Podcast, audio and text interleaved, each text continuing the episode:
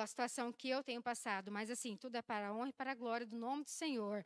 Então, isso daí é para glorificar o nome de Deus. Amém. Tá bom? Amém? Glória a Deus. Coisa linda, né? Deus faz. Era um direito que ela tinha, né? E por uma questão de saúde, glória a Deus fez tudo certinho, dentro da legalidade, bonitinho, e Deus honrou a nossa querida irmã. Mas o que, que fez a diferença?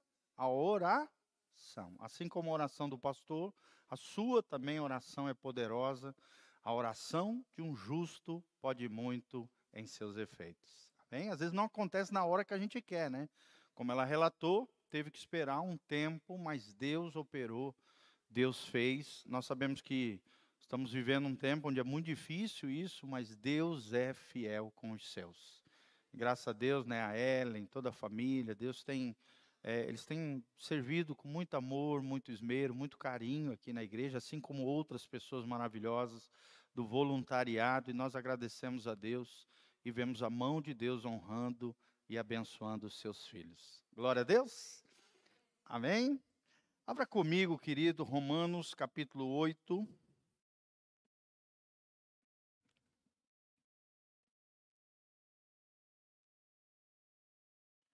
Romanos capítulo 8.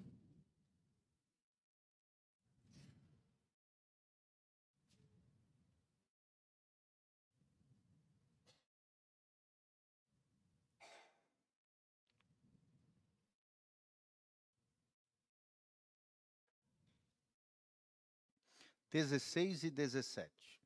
Nosso tema hoje, nós vamos começar uma série de ministrações intitulado Quem somos nós em Cristo, tá bom? Quem somos nós em Cristo? Nós temos aprendido, irmão, que é muito importante entendermos quem somos nós em Cristo. Isso é fundamental para que eu e você tenhamos uma vida cristã equilibrada, vitoriosa, abençoada.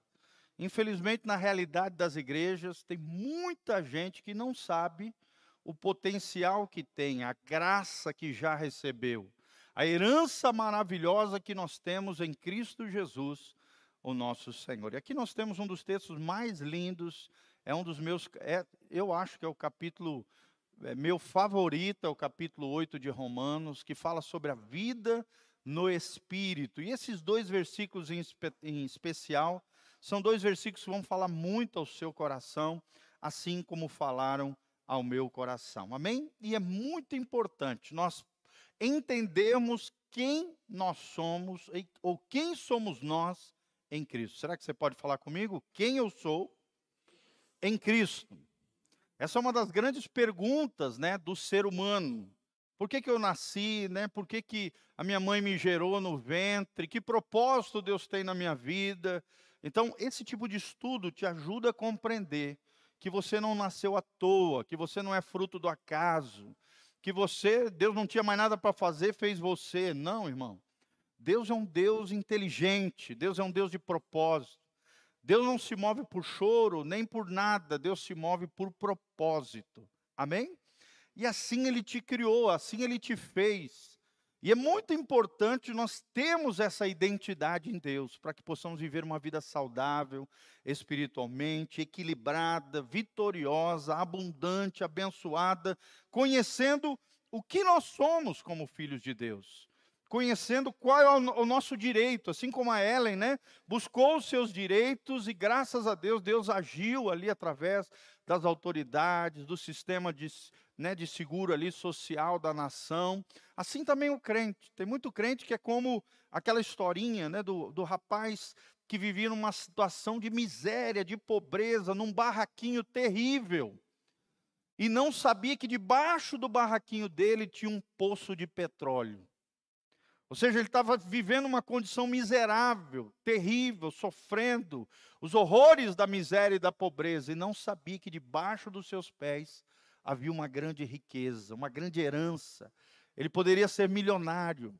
Assim também, infelizmente, às vezes por não lerem a Bíblia, às vezes por não se posicionarem em Deus, às vezes por desconhecerem as coisas de Deus, muita gente sofre de forma desnecessária, dores e mazelas na sua alma, porque não sabem quem são em Cristo. Amém? Então vamos juntos nessa jornada? Descobrir quem nós somos em Jesus? Vira para o irmão que está do seu lado e fala assim: Você vai descobrir quem é você dentro do coração de Deus. Amém? Quem é você dentro do coração de Deus? Você é não aquilo que os outros dizem. Você é não aquilo que você pensa que você é. Você é aquilo que Deus designou no seu coração, segundo o seu beneplácito, o seu propósito. A sua verdadeira identidade está no grande eu sou, no Deus Todo-Poderoso, no Deus da Bíblia. É nele, né? assim como o filho tem certa identidade no pai e na mãe, nos, nos seus progenitores, assim também como filhos de Deus, Deus nos criou a imagem e semelhança dele, para desfrutarmos o melhor que ele tem para nós aqui e agora. Tem muita gente que pensa que a vida é eterna, a gente só vai desfrutar quando chegar no céu. Não, irmão. A vida eterna é a partir do teu novo nascimento. A partir do teu novo nascimento, você já começa a desfrutar tudo aquilo que Deus sonhou e planejou para você. Vai ser fácil? Não. Vai ser um mar de rosa? Não. Porque infelizmente a vida terrena, né, tem suas agruras, né, tem suas seus espinhos, tem seus é, tem suas dificuldades. Mas com a graça de Deus, nós seremos mais do que vencedores. Amém? Quem recebe essa palavra ao seu coração? Fala comigo, em Cristo, eu sou mais do que vencedor. Romanos 8,16 diz: o próprio Espírito testemunha ao nosso espírito que somos filhos de Deus. Amém? Ou seja, a palavra está dizendo que quem tem o Espírito Santo tem um testemunho no seu interior, no seu coração, e nós, nós temos aprendido aos domingos que quando a Bíblia menciona coração, ela está se referindo à parte invisível, imaterial, sobrenatural, interior do homem, a alma mais o espírito. Ou seja, lá dentro do meu interior eu ouço uma voz dizendo: Você é meu filho, eu te gerei. Amém? Você é amado do Pai. Você tem um Abba Pai. Coisa mais linda é ver os judeuzinhos, né? Quando eles pegam ali no, no cantinho da roupa do papai, olhando para cima, dizendo Abba, Abba, Abba, Abba. Abba é, um, é, um, é uma palavra em aramaico que significa paizinho, papai. De forma carinhosa, de forma afetuosa, os filhinhos judeus é, tanto os tradicionais quanto os não tradicionais, dentro da cultura judaica, os filhos chamam o pai de Abba.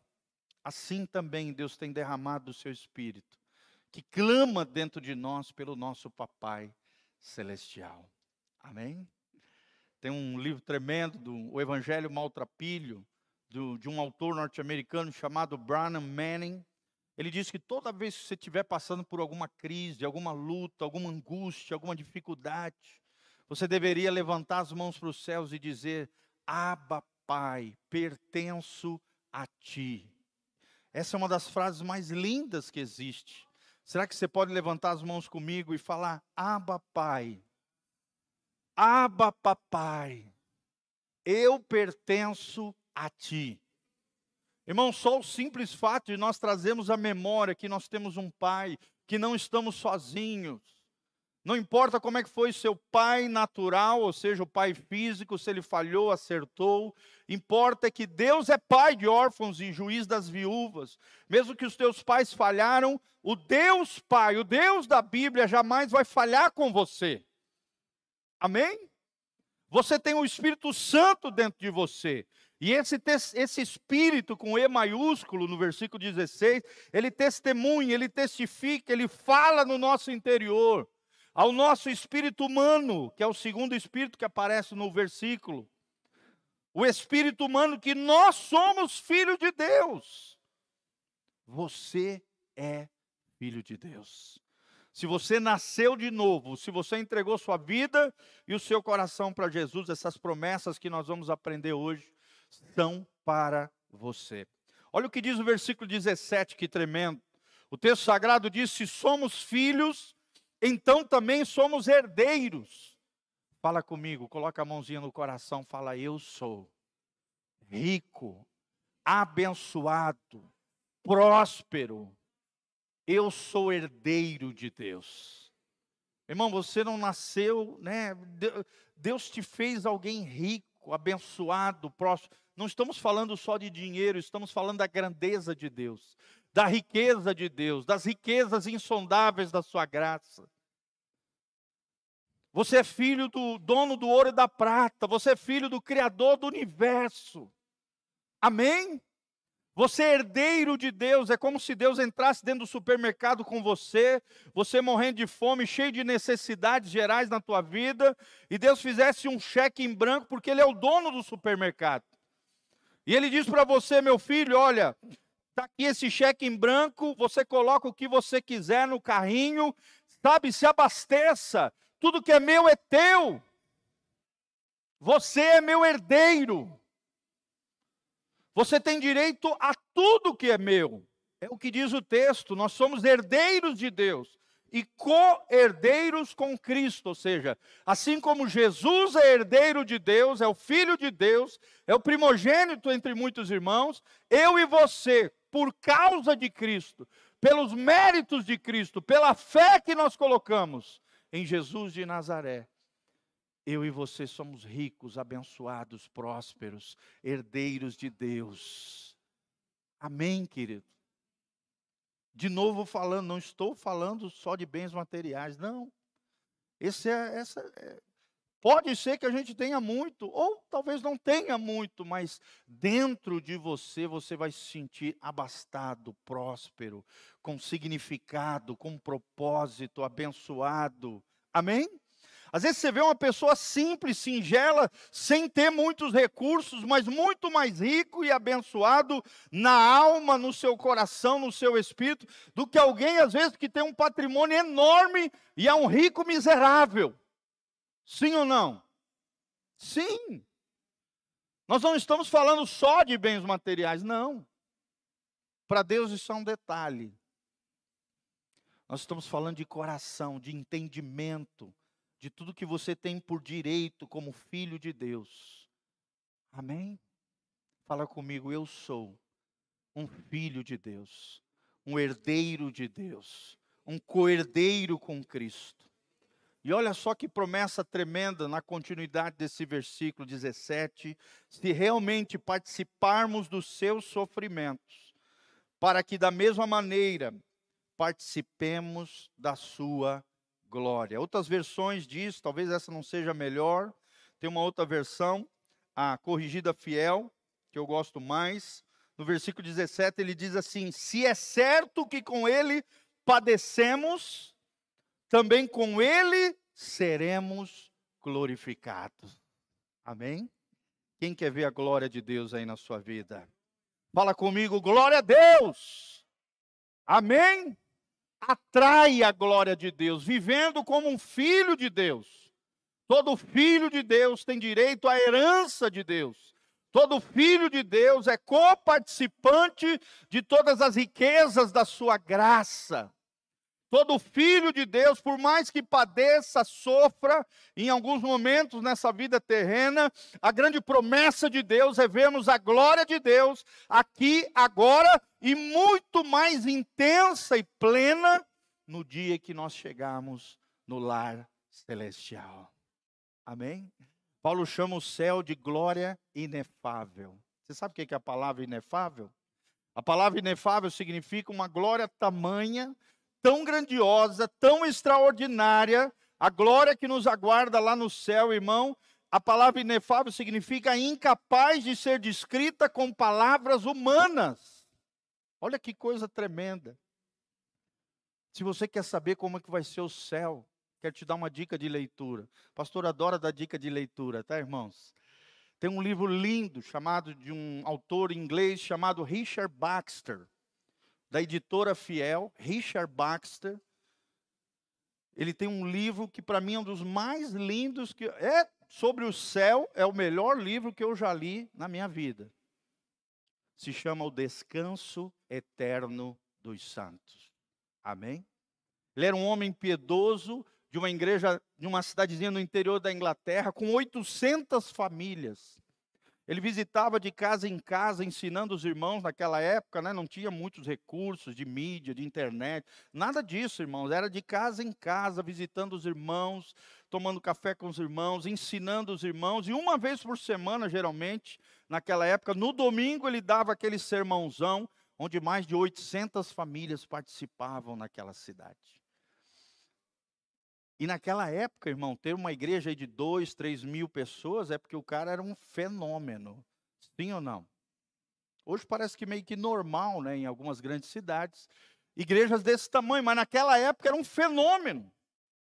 E ele ali nas suas meditações pela palavra de Deus fez uma lista de, de, de, de reflexões de como a luz da palavra será o lar celestial.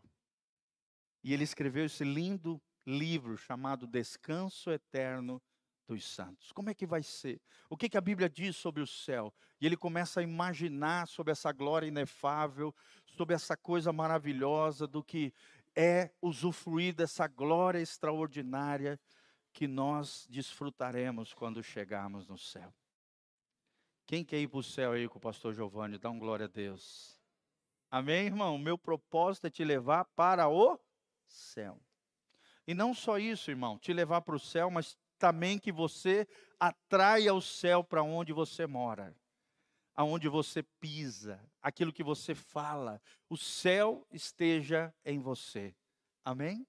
É o que Jesus ensinou, ele dizia: Venha a nós o teu reino, seja feita a tua vontade. Às vezes ele dizia: O reino de Deus está entre vós. O desejo de Deus, querido, é atrair a glória do céu para a terra. E Ele vai fazer através de filhos e filhas que conheçam quem eles são em Cristo. Filhos e filhos que vivem a herança celestial, a herança extraordinária que eu e você temos da parte de Deus aqui e agora. Amém? Você pode levantar as duas mãos para os céus comigo e falar: Venha o teu reino venha a tua glória, assim na terra, como é feita nos céus. Porque teu é o reino, o poder e a glória, para todos sempre. Amém e amém. Coisa linda, irmão. Ore assim. Imagina você todas as manhãs orando assim. Senhor, venha o teu reino. Seja feita a tua vontade na minha vida, através de mim assim na terra como é feita nos céus. Imagina que coisa tremenda. Você levantando as mãos dizendo: Abba, Pai, eu pertenço a Ti. Eu sou filho de Deus. Eu estou passando por luta aqui embaixo, mas eu sei a glória inefável, a glória extraordinária que me aguarda lá no céu. A Bíblia diz, né, que a nossa leve e momentânea tribulação não hão de se comparar com a glória que há de ser revelada. Amém? Quem quer revelar a glória de Deus? A Bíblia diz que a natureza está gemendo na expectativa da revelação dos filhos de Deus. Quantos filhos de Deus nós temos aqui nessa noite?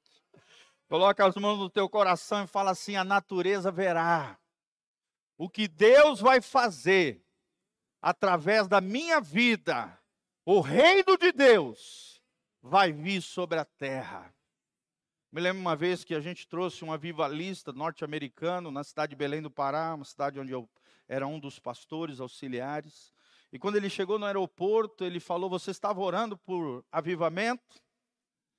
Aí nós olhando para ele, assim, todo impressionados, felizes, né, por aquele grande avivalista norte-americano, ia visitar nossa igreja, ia ter cultos de avivamento.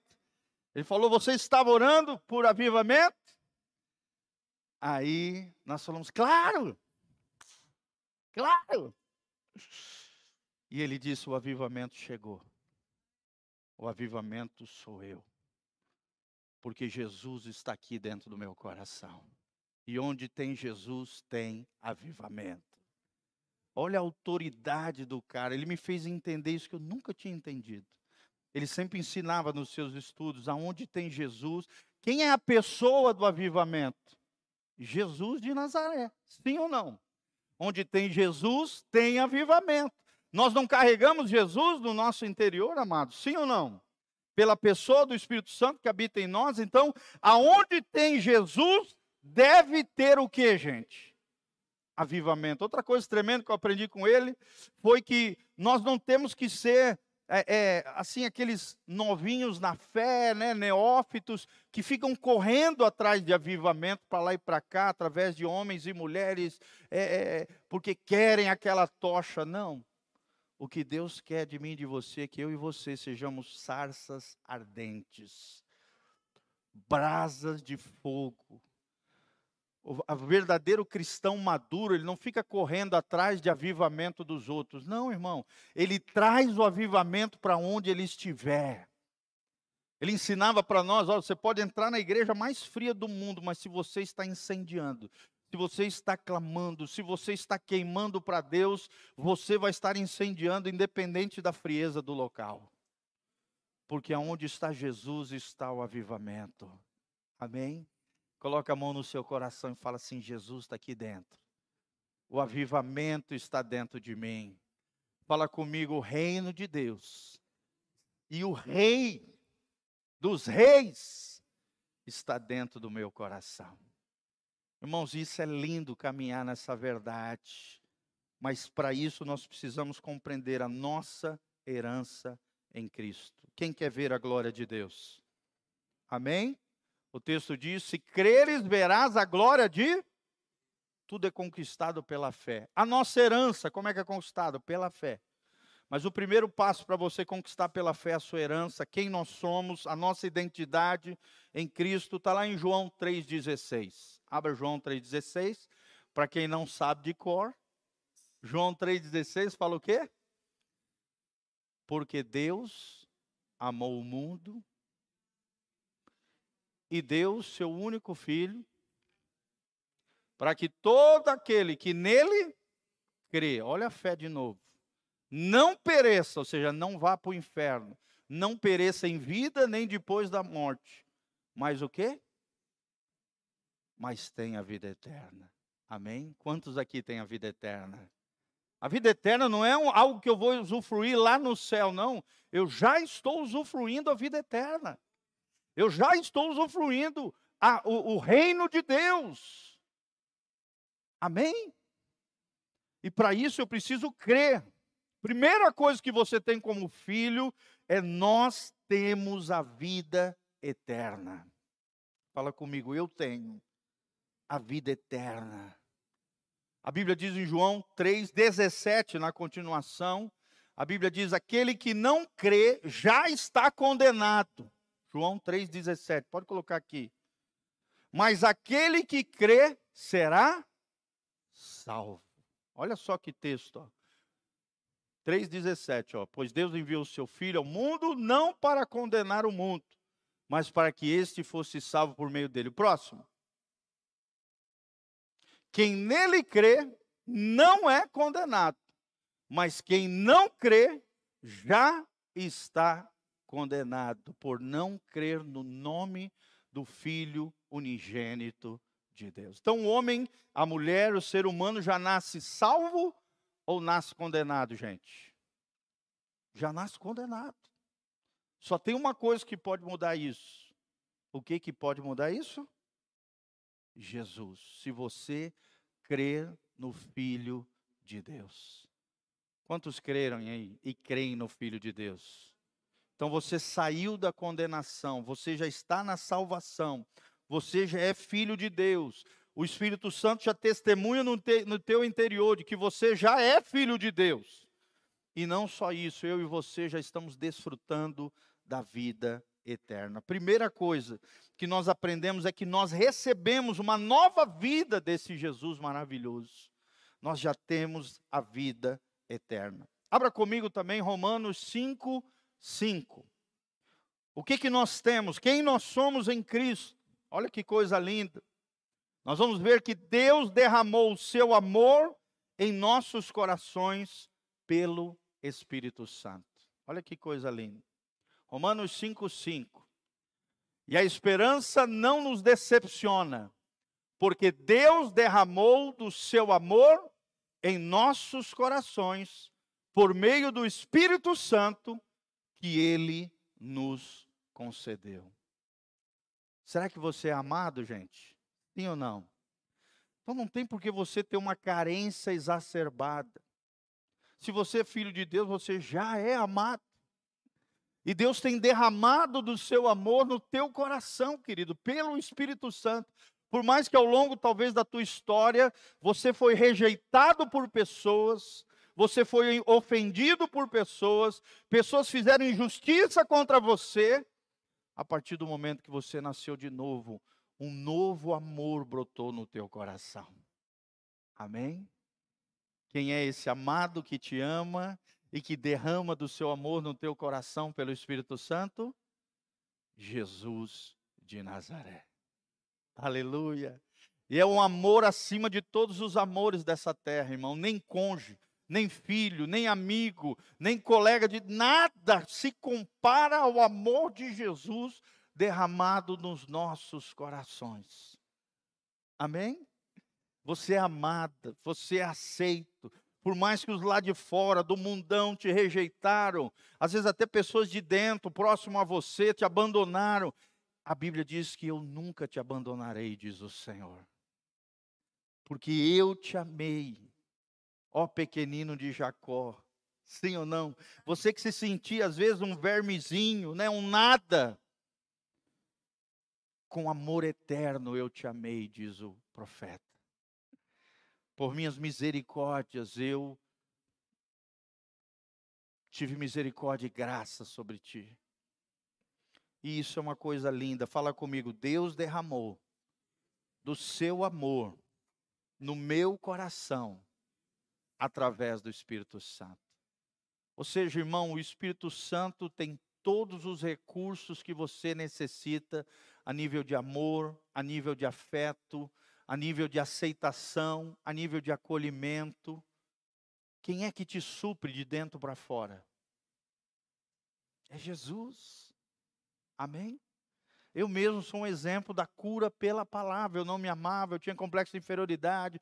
Eu já falei isso diversas vezes para vocês, né? Certa vez, pelo menos duas vezes eu me lembro que eu tive desejos de tirar a minha vida. Achei que nunca ia casar, que nunca ia formar uma família, mas a partir do momento que eu comecei a ler a Bíblia e abrir o meu coração para Jesus, o Espírito Santo começou a derramar do seu amor no meu coração. Eu que tinha déficit de amor, né? Por mais que fui amado pelos meus pais, pelos meus irmãos, pelas pessoas próximas a mim, mesmo assim eu não conseguia receber do amor deles. Existia uma espécie de sofisma, de fortaleza mental na minha mente, no meu coração, que me impedia enxergar o amor das pessoas que estavam ao meu redor.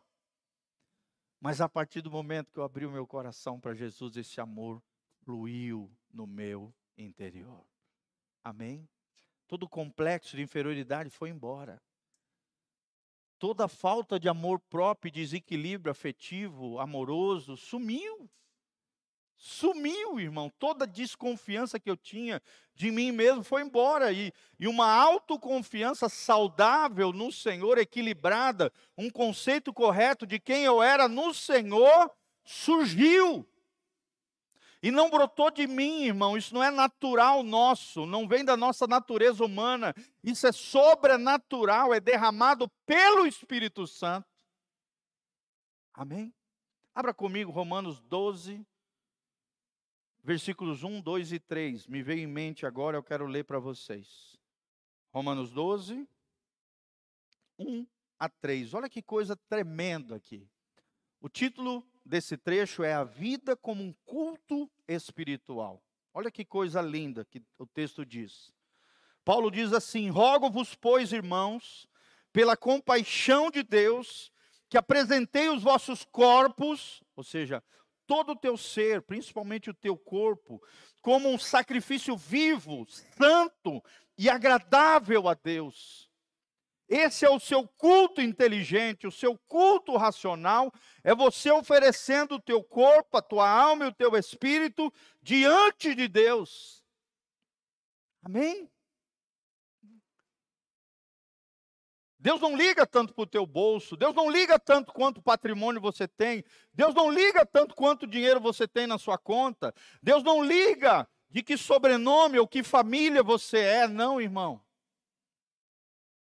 Deus quer o seu corpo, a sua alma e o seu espírito, totalmente íntegros, dedicados, santificados em tudo diante de Deus. Esse é o culto mais inteligente que nós podemos dar para Deus. Amém? Olha o que diz versículo 2: E não sede conformados, não tomem a forma, não se deixem influenciar, não se contaminem com este mundo, mas sede transformados pela renovação do vosso entendimento. Renove a sua mente pela palavra, para que vocês possam experimentar qual seja boa, agradável e perfeita vontade de Deus. Quem quer viver aqui no centro da vontade de Deus? Levanta as mãos para os céus e fala: Senhor, eu quero experimentar a boa, perfeita vontade de Deus e agradável vontade de Deus. Mas olha o que diz o versículo 3, tem tudo a ver com isso que nós estamos falando. Foi o versículo que me veio em mente agora pelo Espírito porque pela graça que me é dada, diz Paulo, digo a cada um dentre vós que não pense de si mesmo, ou seja, no seu interior, além do que convém, ou seja, com orgulho, arrogância, prepotência, soberba, não, irmão. Não pense de você além do que convém. Deus não quer ver você soberbo, arrogante, né, vomitando em cima dos outros, as suas mazelas. Não. Deus não quer ninguém soberbo, arrogante. Pelo contrário, Deus resiste aos soberbos, porém dá graça aos humildes. Continuando, não pense de si mesmo além do que convém. Antes, pense com moderação. Moderação pode ser trocado por equilíbrio. Moderação pode ser trocado por temperança. Quando você vai comer uma comidinha temperada, certinha, o que, que acontece? Bem temperada é gostosa, é maravilhosa, sim ou não? Mas se tiver pouco sal, fica insonsa. Sonsa, né? Isso é assim que fala, né? Se tiver sal demais, não fica boa para comer também. Mas se for bem temperadinho, aquele churrasquinho bem temperadinho que o PC faz para nós, Glória a Deus. No ponto, temperado, moderado, abençoado. E outros irmãos aí, nós temos pelo menos uns sete churrasqueiros tops aqui que eu recomendo para você, tá, irmão? Você que não sabe fazer churrasco, tem uma tropa aqui abençoada de churrasqueiros nessa igreja. É o PC aqui foi meu meu alvo hoje. Irmão, mas é lindo quando você tempera a carne, né? de forma precisa, nem mais nem menos, mas de forma maravilhosa. E você desfruta daquela carne, daquele alimento, daquela comida, é maravilhoso. É isso que Deus está falando. Você não pode ser mais, mas também não pode ser menos. Complexo de inferioridade, espírito de coitadinho, chororô, espírito de miséria. Não agrada a Deus nem para mais, nem para menos. Quando você se deteriora, não se trata com dignidade, com honra, com respeito, não se ama. Você ofende a Deus.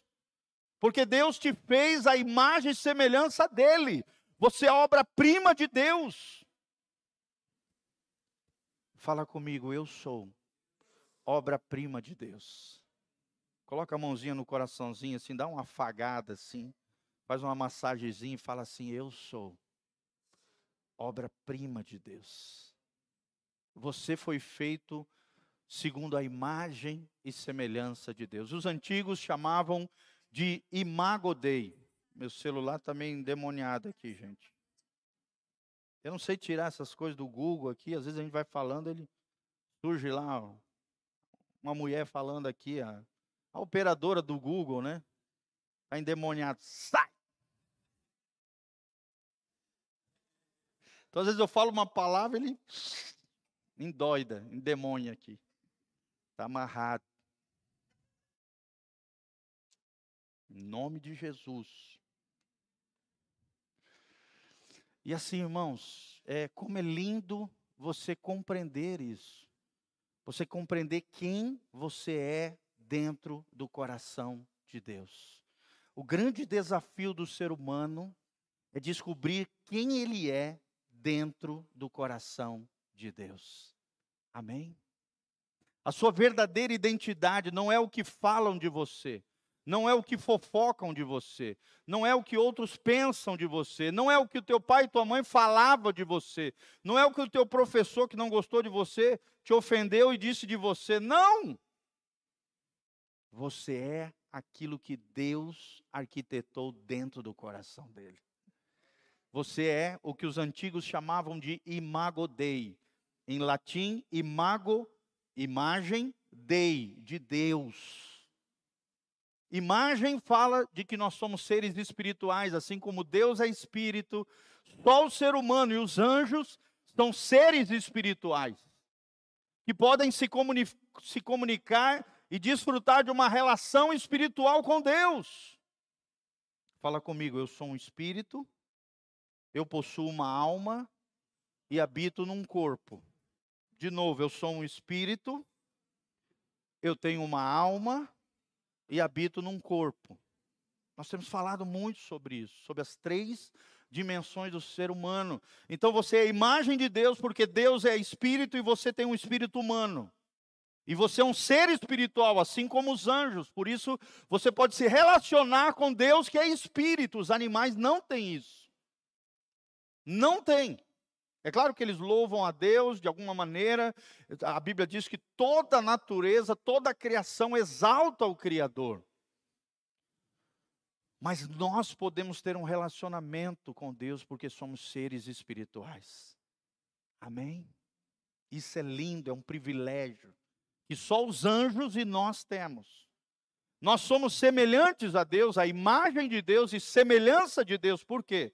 Porque Deus derramou do seu caráter, dos seus atributos, o que a teologia chama de atributos comunicáveis de Deus. São facetas, ou, ou seja, características de Deus que Deus compartilha com os seres humanos. Amém? Todo ser humano tem noção de justiça, sim ou não? Por quê? Porque Deus é um Deus justo e compartilhou a justiça dele dentro do nosso coração.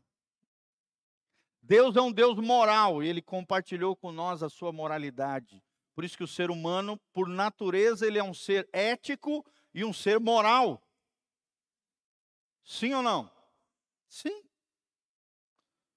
O, o legislador universal, o juiz de toda a criação, colocou dentro do nosso coração uma lei moral. Colocou a sua lei impregnada no nosso coração. E compartilhou da sua justiça conosco, da sua bondade, da sua benignidade, do seu amor, da sua espiritualidade, da sua santidade. Sim ou não? Tantas características que nos fazem ser semelhantes a Deus. Todo ser humano tem um índice de bondade. Sim ou não? E a maldade surge quando? Nós aprendemos com o Irã. O mal surge quando existe a ausência de Deus. Fala comigo. O mal é a ausência de Deus. Deus é o supremo bem. E o mal é a ausência de Deus. Toda vez que você se ausenta de Deus, fica longe de Deus, o mal é produzido dentro de você. Sim ou não? Sim. E nós entendemos a gravidade da maldade. Por quê? Porque Deus nos fez para sermos retos, santos, corretos, íntegros, honestos, plenos nele. Porque nós somos feitos semelhantes a Deus. Continuando, antes, cada um pense com moderação, conforme a medida da fé que Deus repartiu a cada um. Amém? Olha só a sacada desse versículo. O que, que vai gerar moderação na minha vida? Está aí no texto. A medida de fé que Deus partilhou com cada um de nós. Amém? Quanto maior for a tua fé, mais temperança, moderação, equilíbrio você terá dentro do seu coração. E a pergunta que Deus nos faz hoje é: como é que está a nossa fé? Como é que está o nosso coração com relação ao Criador, a Deus, ao nosso Senhor? Será que nós temos feito a nossa fé crescer, florescer, brotar no nosso coração? Como é que está a nossa confiança com Deus? Porque a fé, ela tem um tripé, tem o tripé da fé. Fé é confiança, é confiar, é entregar e é descansar. Fala comigo, confiar, entregar e descansar. Quem tem fé, confia. Quem confia, entrega. E quem entrega, descansa. Sim ou não? Por exemplo, se eu pedir para o PC, PC, olha, eu queria que você amanhã comprasse é, uma rosa e entregasse para Débora. Se eu fiz isso com o PC, é porque eu confio que ele vai fazer isso. É claro que ele vai fazer com o maior prazer do mundo, é claro. Mas eu confiei nele, eu entreguei uma tarefa para ele e descansei. Que ele vai fazer. Sim ou não? Só um exemplo, tá, gente, aqui. Se eu tomar de volta essa tarefa, o que, que vai acontecer? O PC vai se ofender. Sim ou não? Pô, o pastor me entregou uma tarefa, mas está pedindo de volta, ele quer mesmo comprar, tal, a rosa, mas é a rosa para Débora, eu que quero comprar. Sim ou não? Vai dar aqui um, um conflito. Sim ou não? Vai. E assim acontece na nossa relação com Deus. Você diz que confia em Deus, entrega para Deus, mas pega de volta aquele problema, aquela dificuldade, aquela luta, aquela situação. Fica ansioso, fica com medo, fica alimentando seus medos, as suas ansiedades, Toma de volta, diz Senhor, eu te entrego, mas pega de volta. Ou você confia, entrega e descansa, ou nem entrega, meu irmão. Sim ou não? Quem confia, entrega. Quem entrega, descansa. Amém? Quem quer crescer na fé? E como é que vem a fé para mim e para você? A Bíblia diz: a fé vem pelo ouvir e ouvir a palavra de. Quanto maior for a tua fé, maior será a tua moderação. Maior vai ser teu amor próprio. Maior no, no sentido equilibrado da palavra, não no sentido de soberba, arrogante, se acha, não mas no sentido de que você vai saber quem você é, o seu valor, vai tratar com dignidade quem é você no Senhor. Você não vai deixar ninguém te pisotear, te massacrar, te ofender. Não, irmão. Você não vai ter uma atitude passiva, deixar todo mundo pisotear você. Não, você vai se vai ter mansidão, uma atitude proativa de se posicionar e de reagir corretamente no Senhor.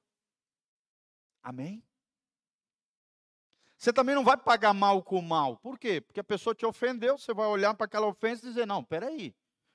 A pessoa me disse que eu sou desonesto. Mas aí você vai olhar para dentro de você e falar: não, peraí, eu faço tudo certinho, sou uma pessoa honesta. Isso aí que a pessoa me falou vai entrar no ouvido vai sair por outro. Por quê? Porque eu sei quem eu sou em Jesus. Fala comigo, eu sei quem eu sou no Senhor. Quem é você no Senhor? É isso que importa, irmãos. É isso que importa. E o que, que nos dá essa autoconfiança em Deus? E esta segurança e confiança na nossa relação com Ele. Está aqui no versículo 3 de Romanos 12. Essa moderação, essa temperança, esse equilíbrio vem através da medida de fé que Deus colocou em cada coração. Cada medida de fé é diferente, irmãos. Sim ou não? A fé tem a ver com desenvolvimento, tem a ver com, com, com a prática, o exercício da fé. A fé também tem a ver com a tua missão de vida, o teu propósito. E o importante, irmão, não é quanta fé nós temos, mas se estamos utilizando a nossa fé. A Bíblia diz o seguinte, presta atenção, se você tiver a fé como um grão de mostarda. Dirás a este monte: erga-te e lança-te no mar. E o que, que vai acontecer? O monte vai arrancar e vai ser lançado no mar. Talvez você olhe essa história e fale: Meu Deus, mas será? A Bíblia está dizendo que é. Sim ou não, irmão? O monte aqui é um símbolo dos problemas, das adversidades, das lutas, das dificuldades. O perito lá do INSS, que a Ellen falou.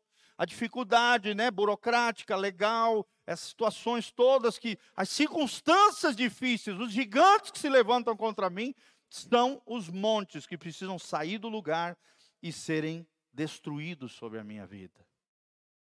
Agora, se eu tiver uma fé como um grão de mostarda.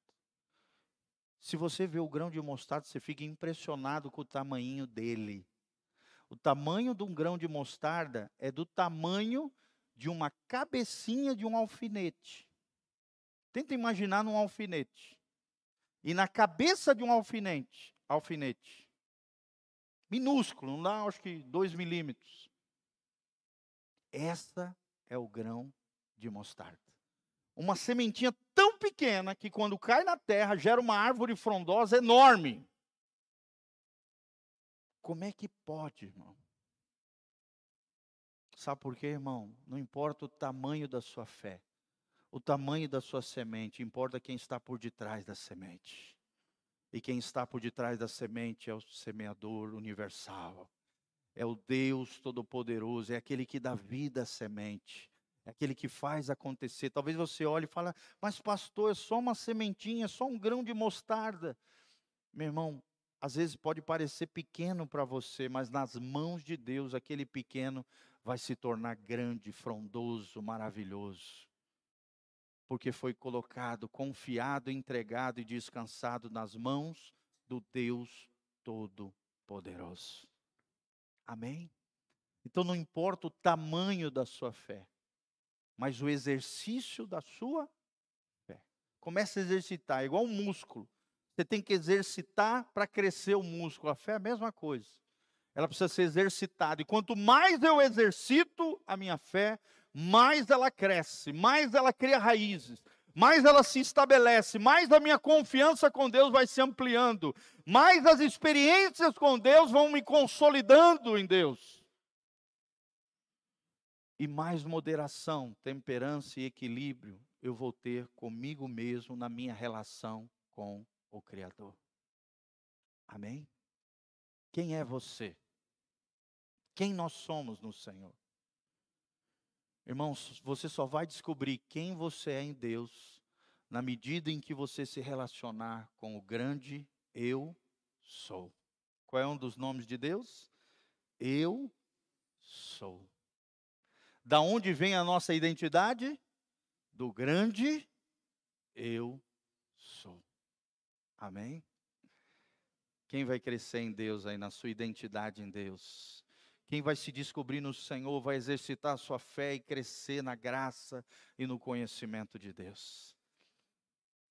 E isso a palavra nos dá. Ela nos ensina, nos dá a dar valor a quem nós somos, aquilo que Deus colocou no nosso coração aquilo que nós somos no Senhor, irmão, e aí nós nos tornamos aquilo que diz Paulo em Efésios 6: inabaláveis. Quem quer ser um inabalável aí? Fala comigo, eu serei um inabalável. Coloca a mão no seu coraçãozinho e fala: pela graça de Deus, eu sou o que sou, não o que os outros dizem, mas aquilo que Deus diz na Sua palavra eu sou aquilo que o grande eu sou diz que eu sou, porque a minha identidade está no Senhor, está no meu Abba, está no meu Deus, o Deus da Bíblia Sagrada. Amém? Não tenha sentimentos superiores, orgulho, prepotência, arrogância, altivez, não e nem sentimentos inferiores, complexo de inferioridade, espírito de coitadinho, miserável, eu não sou nada, ninguém me ama, ninguém me quer. Não! Saiba que você é especial dentro do coração de Deus. E você é especial dentro do coração do seu pastor. Amém? Uma das coisas que eu quero sempre que as pessoas sintam nesse lugar é que vocês são especiais. Desde a primeira vez que a pessoa pisa aqui, ganha um kitzinho do visitante, sim ou não, irmão? A pessoa já se sente especial. Meu Deus, vim na igreja, ganhei um presente. Aí leva a nossa agendinha, toda vez que ela vai fazer alguma anotação importante, com a sua canetinha personalizada, ela vai lembrar, eu tenho que ir na igreja. Eles me amam. A gente deixa dentro do kit visitante um devocional. Para quê? Para estimular as pessoas a começarem a lerem pequenos trechos da Bíblia com historinhas embaixo, para elas verem a riqueza da palavra de Deus.